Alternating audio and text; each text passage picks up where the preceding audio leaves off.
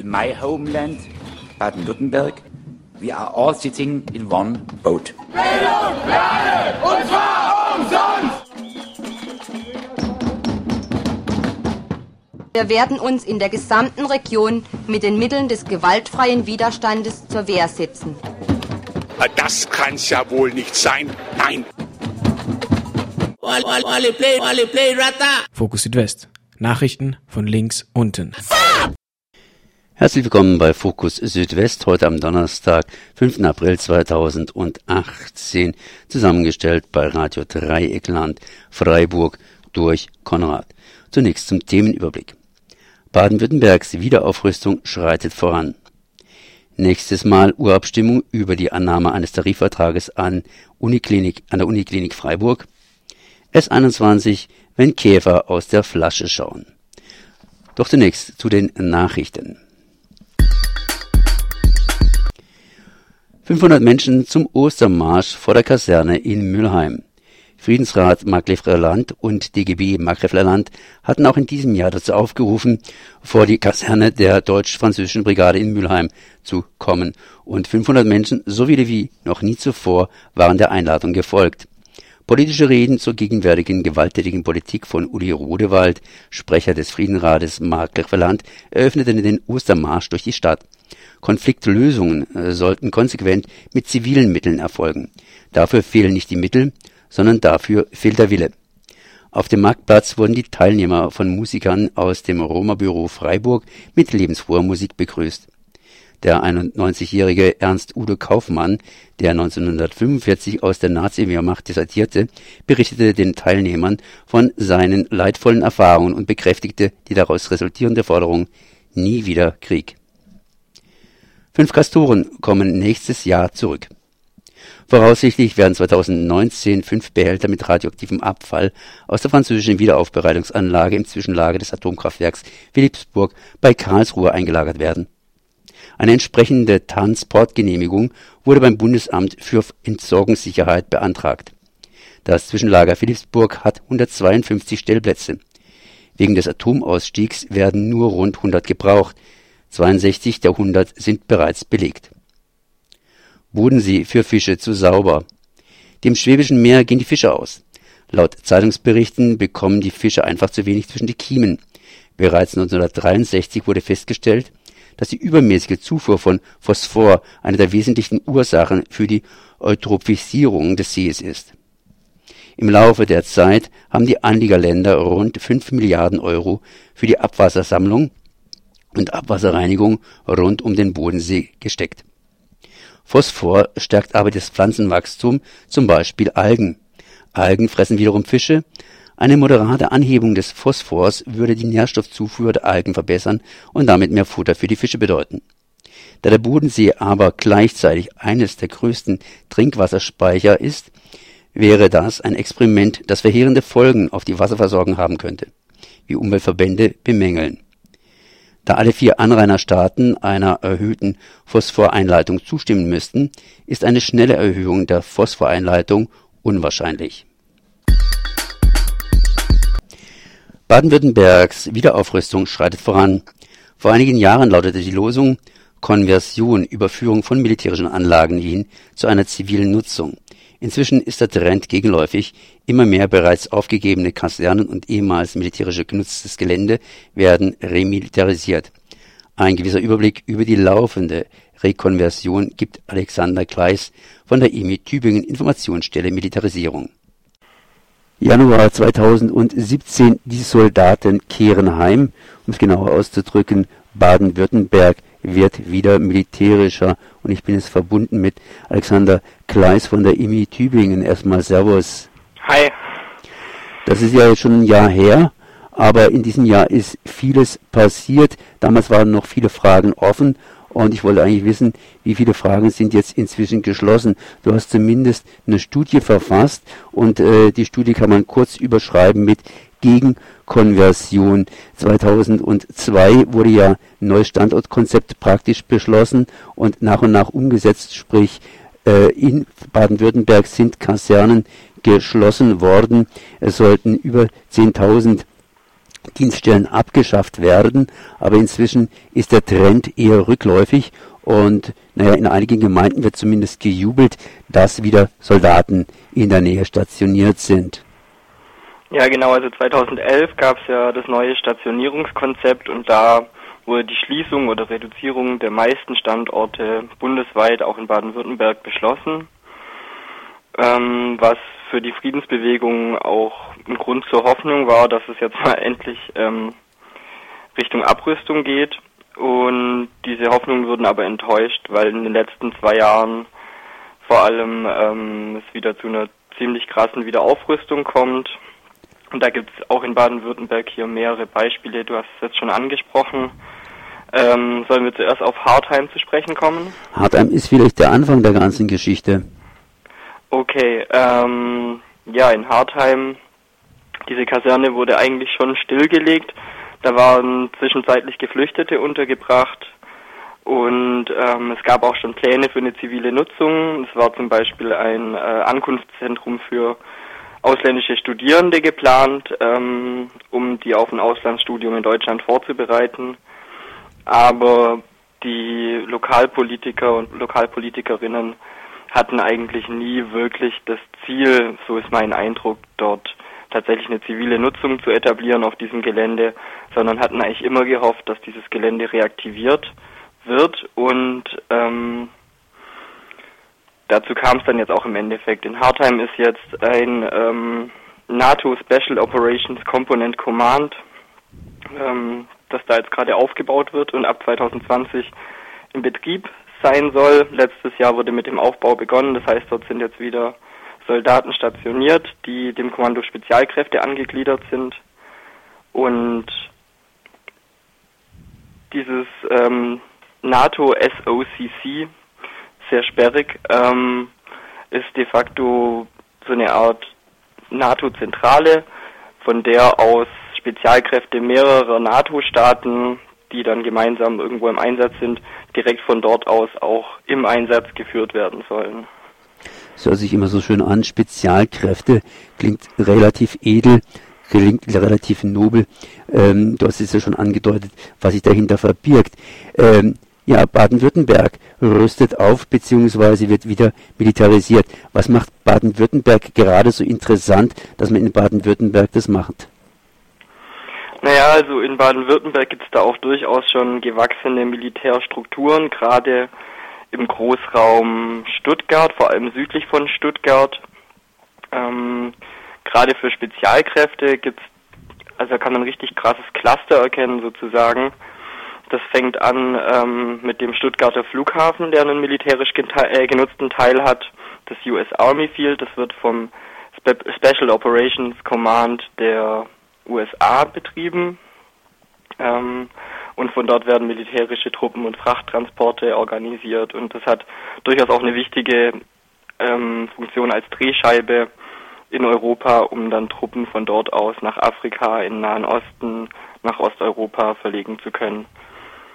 Und ähm, weiter geht's mit dem äh, Afrikom, wo auch, äh, also das ist die NATO-Zentrale für Afrika, für das gesamte Gebiet. Das ist auch ähm, bei Stuttgart ähm, untergebracht. Und dort ist auch für die Spezialkräfte für diesen Bereich das Zentrum. Und von dort werden auch Drohnenangriffe, zum Beispiel in Somalia, durchgeführt. Dann gibt es das EU-Com, das ist dasselbe für Europa, vor allem Osteuropa. Das ist auch südlich von Stuttgart. Und auch dort ist, sind die entsprechenden Spezialkräfte, die entsprechende Spezialkräfteführung untergebracht. Dann hat man bei Böblingen auch nur einige Kilometer weiter die Panzerkaserne, die von den US Special Forces genutzt wird.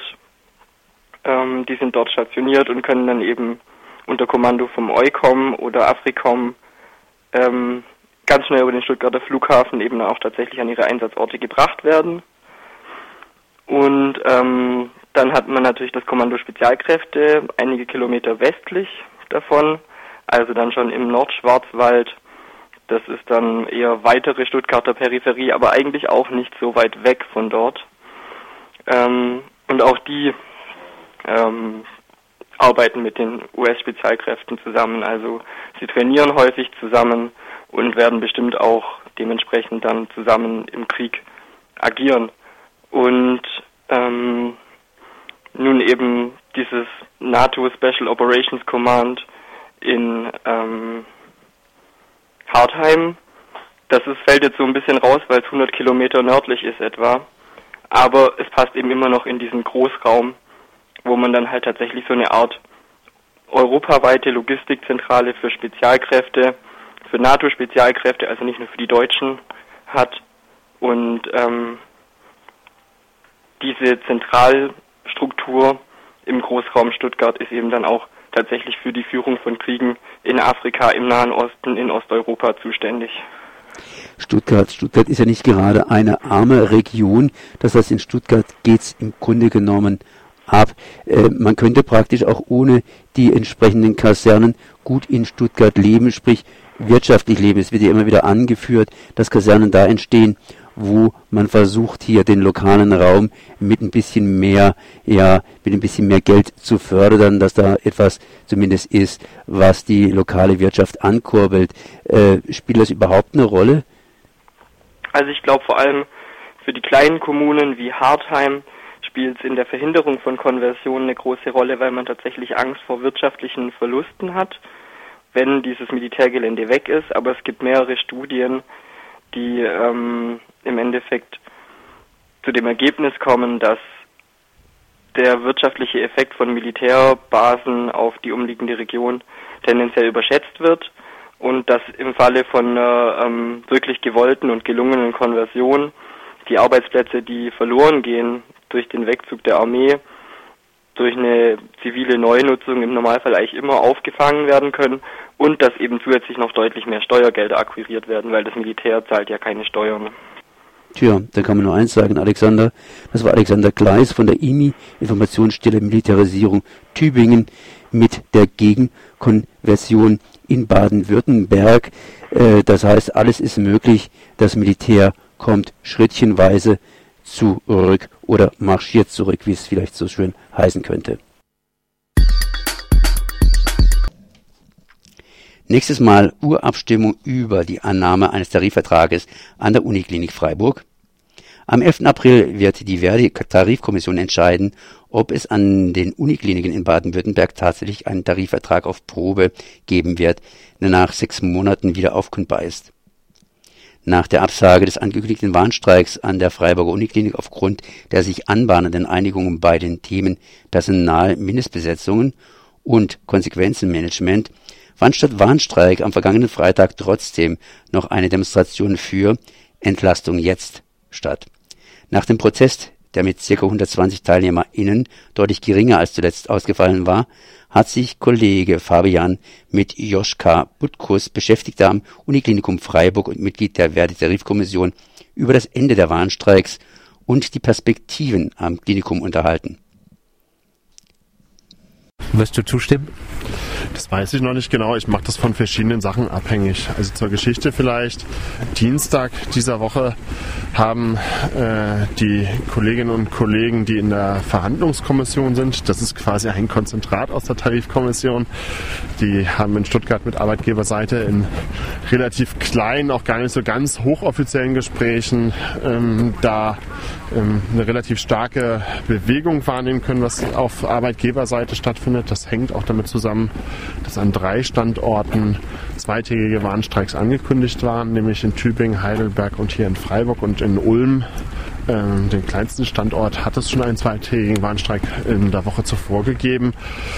Vielleicht hat das was dazu beigetragen, dass da ein bisschen Bewegung in die Sache reinkam und die Verhandlungskommission hat jedenfalls nach den Gesprächen nochmal ausgiebig und auch wohl kontrovers in einer Telefonkonferenz äh, beraten, wie sie zu dem Zwischenstand, äh, zu dem Zwischenergebnis ähm, stehen.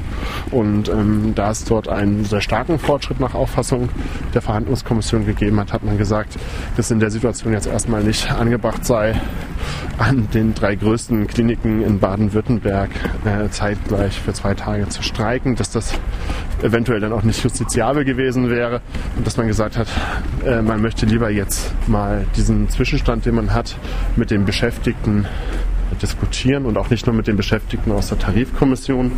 Das sind für die Leute, und das kann ja kaum jemand wissen, ähm, an jeder Uniklinik sind das zwölf Leute, davon zwei Leute aus dem Jugendbereich und äh, zehn für die anderen äh, Tarifgebiete. Diese Leute beraten das nicht allein in stillen Kämmerlein, äh, sondern äh, eine Zielsetzung ist, dass man auch gemeinsam mit aktiven Beschäftigten, die sich jetzt in dieser Tarifrunde eingebracht haben, das Ergebnis jetzt berät. Und ähm, diesen Beratungsbedarf habe ich eben auch als Tarifkommissionsmitglied. Ich bin mir noch nicht sicher, wie ich äh, ähm, zu diesem Ergebnis jetzt stehen soll, ob ich das hilfreich finde oder kontraproduktiv.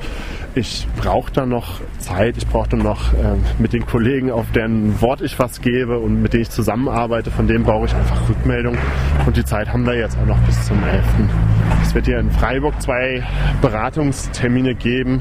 Es wird einerseits innerhalb dieser sogenannten Teamdelegierten Struktur, also ich sag mal so eine, eine Struktur, wo den Beschäftigten ermöglicht wird, ihre Interessen und die Interessen der Station direkt zu vertreten in so einer Arbeitskampfsituation. Und ähm, es wird auch nochmal am 9.4.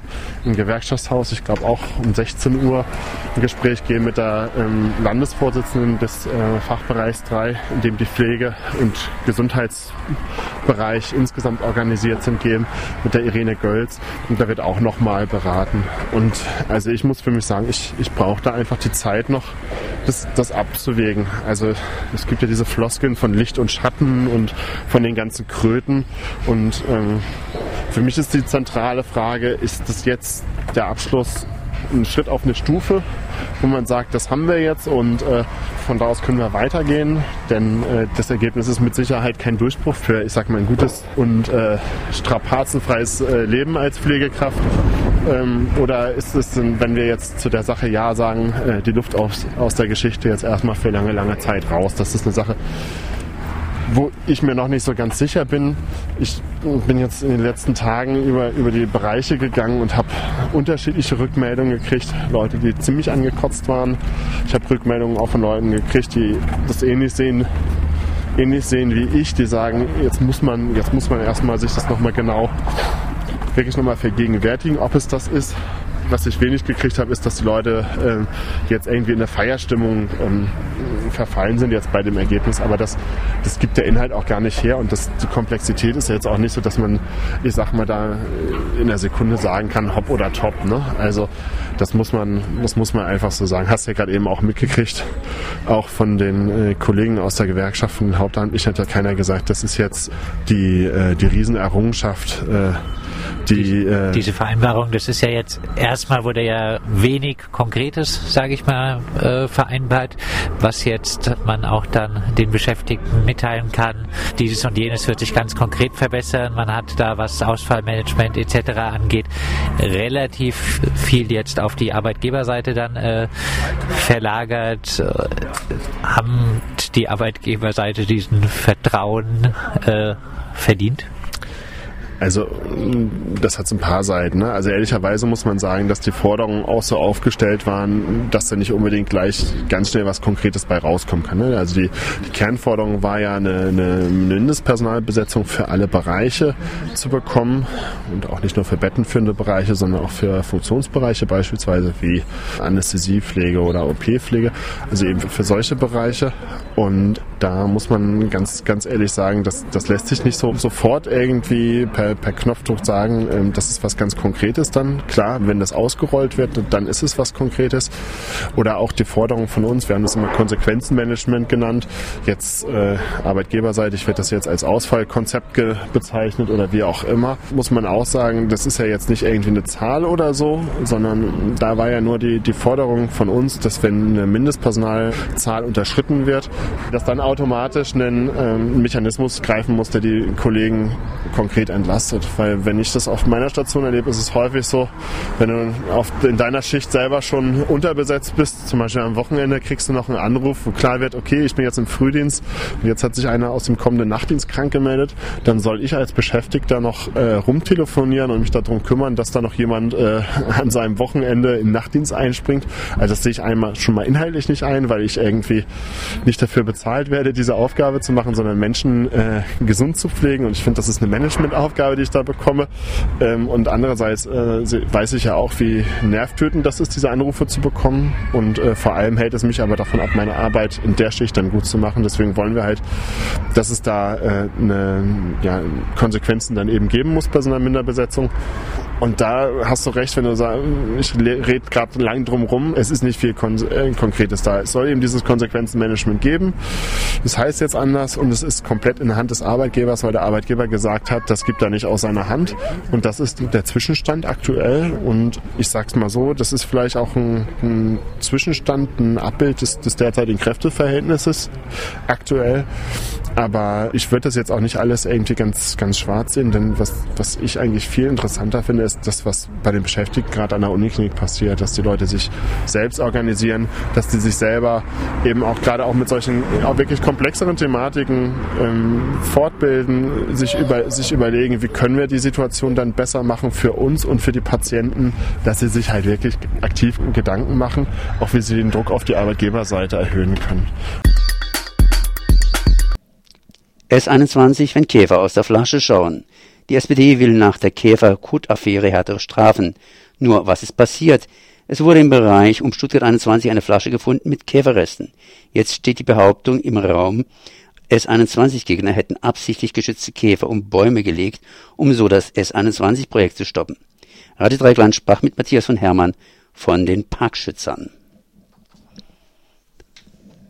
Jetzt wird's am Schluss noch ein bisschen eklig. Das heißt, es geht um Käfer, genau gesagt, um die Käferkot-Affäre. Und ich bin jetzt verbunden mit Matthias von Hermann, äh, ja, das heißt Stuttgart 21 oder anders ausgedrückt Parkschützer, aber in dem Falle eher wohl Käferschützer. Oder um was geht's denn in dieser Käferkot-Affäre? Ja, guten Tag. Ähm, das Ganze hat sich schon im Februar ereignet. Da ging es um, also Ende Februar, da ging es um die Fällung von weiteren Bäumen für Stuttgart 21 ähm, in einem geschützten, europäisch geschützten Gebiet, also ein sogenanntes Flora-Fauna-Habitat äh, für und in diesem äh, Gebiet kommen, äh, stehen Bäume, in denen äh, der streng geschützte Jucht, Juchtenkäfer vermutet wurde und in einigen Bäumen ist er auch sicher nachgewiesen. Ähm, nun hat die Bahn da jahrelang dran rumgemacht und letztendlich äh, eine Sondergenehmigung doch irgendwie erwirkt, dass sie diese Verdachtsbäume fällen darf. Und beim Fällen dieser Bäume haben sie also angeblich schon, schon, also schon vor dem Fällen haben sie angeblich ähm, Kotpillen, also eben das, was ein Käfer so absondert, am Fuß der Bäume gefunden. Da war schon so, äh, reichlich unklar, ob sie jetzt da mit einem Vergrößerungsglas à la Sherlock Holmes um alle Bäume gestrichen sind und das Gras äh, genau untersucht haben oder wie die Bahn jetzt gerade draufkommt, dass genau an einem oder zwei Bäumen äh, Kotpillen von genau diesem Käfer äh, gefunden wurden. Und dann haben sie einen dieser Bäume gefällt, da hieß es dann, der, der sei vorsichtig von oben oder sorgsam oder irgendwie sowas von, von oben herab gefällt worden. Also ich meine, wenn man ihn stückweise fällt und dann Käfer findet, da geht es dann halt noch darum, ob diese Käfer oder diese Käferlarven geborgen werden können und irgendwo anders aufwachsen können, aber der Baum ist dann trotzdem weg und auch der Bestand und die, die Möglichkeit, dass sich da weitere Käfer entwickeln können, ist einfach weg. Ähm, und dann haben sie also am Ende eine Bierflasche gefunden am, am Fuße dieses, ba des einen Baumes und in dieser Bierflasche waren angeblich äh, Reste von Käfern. Nun sagt uns der Naturschutzbund, ähm, dass in Bierflaschen gerne mal Käfer einfach verenden, weil sie, nicht, weil sie zwar reinfallen, aber nicht mehr rauskommen. Und dass die verwesenden Käferteile dann weitere Käfer anziehen und die da auch reinplumpsen und auch nicht mehr rauskommen. Also es gibt da eine durchaus ähm, logische Erklärung, warum in einer Bierflasche, die in einem in einer Baumhöhle liegt, die da halt irgendwie jemand hat reinfallen lassen, warum da Käfer drin sind. Die Bahn hat jetzt daraus gemacht, dass Stuttgart 21 Gegner hier dreist manipuliert hätten, die Bahn über Jahre hinweg ähm, eine Verzögerung bekommen hätte, dass unglaubliche Kosten gäbe und sie das Ganze strafrechtlich verfolgen wollen. Die Staatsanwaltschaft in Stuttgart nimmt das aber alles gar nicht an, diese ganzen Strafverfolgungen. Und die ganze Geschichte dreht sich jetzt noch weiter. Im Landtag von Baden-Württemberg äh, dreht jetzt die SPD gerade auf und ähm, versucht ähm, über die Bundesebene ähm, höhere Strafen für Verdacht, Verdacht auf Manipulation bei äh, Großbauprojekten, also im, jetzt im, im Bereich äh, Artenschutz, wenn da irgendwelche Verdachtsmomente, dass da manipuliert wurde, aufkommen, dass da höhere Strafen ausgesprochen werden können. Also das Ganze ist eine unglaubliche Ablenk- äh, ein unglaubliches Ablenkmanöver. Man hat da diese Bierflasche gefunden und dann hat halt jemand bei der Bahn schnell realisiert, dass man da eine große Ablenknummer draus machen kann, ähm, uns Stuttgart 21 Gegnern da eine, eins reinwürgen kann ähm, und man nicht mehr über explodierende Kosten reden muss, über 3,7 Milliarden ungeklärte ähm, Kostensteigerungen ähm, über ungeklärten Brandschutz, über ungeklärte äh, Statik für das ganze Bauwerk und über, äh, viel, äh, und über einen Rückbau der gesamten Schienenkapazität. Also die ganzen wesentlichen Probleme von Stuttgart 21 waren mit einem Schlag weggewischt und es ging nur noch um diese blöden Käfer, wo selbst der Bund für Umwelt und Naturschutz sagt, die Bäume, um die es da ging, die waren für ihn gar nicht relevant. Ja, das heißt, was, was mich wundert, ist das Wort dreist. Ich meine, es wäre ziemlich dumm, wenn man einfach das sozusagen die Bierflasche irgendwie stehen lässt, äh, wenn ich mit der Bierflasche losziehe, um damit irgendwas zu manipulieren. Ja, die haben äh, dann, daraus ähm, gemacht, das sei dem Manipulator aus Versehen aus der Hand gerutscht und dann in diese Baumhöhle reingerutscht und dann sei er nicht mehr drangekommen. Also eine eine wahnwitzige Story wurde da aus dem, aus dem Hut gezaubert. Ähm, interessanterweise, der Südwestrundfunk, das Fernsehen hat dann ja auch äh, ist dem auch nachgegangen, wie alle anderen Medien auf diese Story aufgesessen sind. Ähm, da wollte dann aber der, der, der, Sprecher der Bahn plötzlich kein Interview mehr geben vor, vor laufender Kamera. Also da wurde ähm, von höchster Stelle zurückgerudert. Da hat man wohl gemerkt, dass man da doch echt auf dem Holzweg ist. Mal eine andere technische Frage. Ich meine, so eine Bierflasche hat doch oben eine ziemlich kleine Öffnung. Mhm. Da kann ich doch gar nicht richtig reinlangen, um da irgendwelche Käferlarven rauszuholen. Vielleicht mit der Pinzette oder sonst wie was. Da wird sich doch ein Einmachglas äh, bedeutend besser, besser tun. Also ja, guter Tipp für die nächsten Manipulierungen oder sowas. Nein.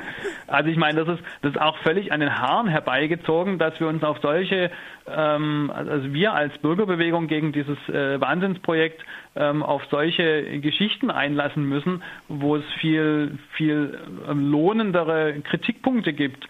Ähm, nämlich Rückbau der Kapazität. Ja, Stuttgart 21 leistet 30 Prozent weniger Züge als im heutigen Hauptbahnhof in Stuttgart fahren ähm, äh, die 3,7 Milliarden Euro Zusatzkosten, von denen ich vorher gesprochen habe, da weiß niemand, wer die zahlen soll.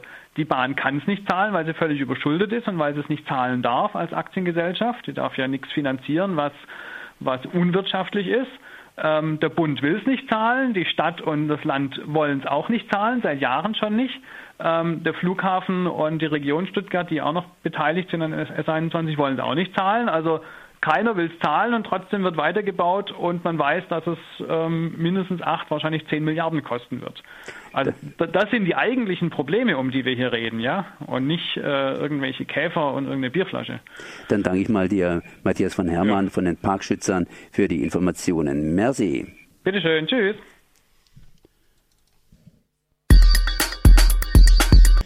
Das war Fokus Südwest heute am Donnerstag, 5. April 2016, zusammengestellt bei Radio Dreieckland 102,3 MHz Freiburg durch Konrad. In my homeland, Baden-Württemberg, we are all sitting in one boat. Bildung, Lerne, und zwar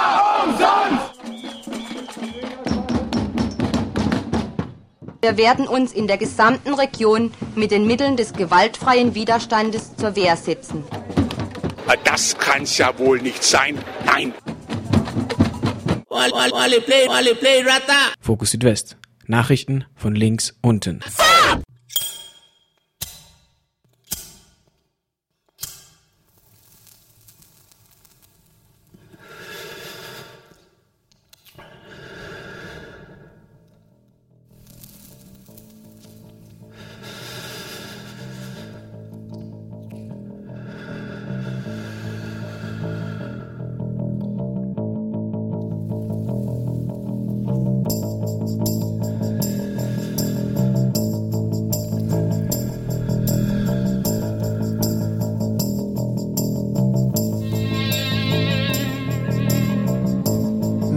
jamais qu'un bretzel avalé de travers aurait pu être salutaire pour des milliers de gens. Je roule une dernière cigarette. Demain, promis juré, j'arrête. De toute façon, je n'aurai plus de tête. Dans le couloir de la mort,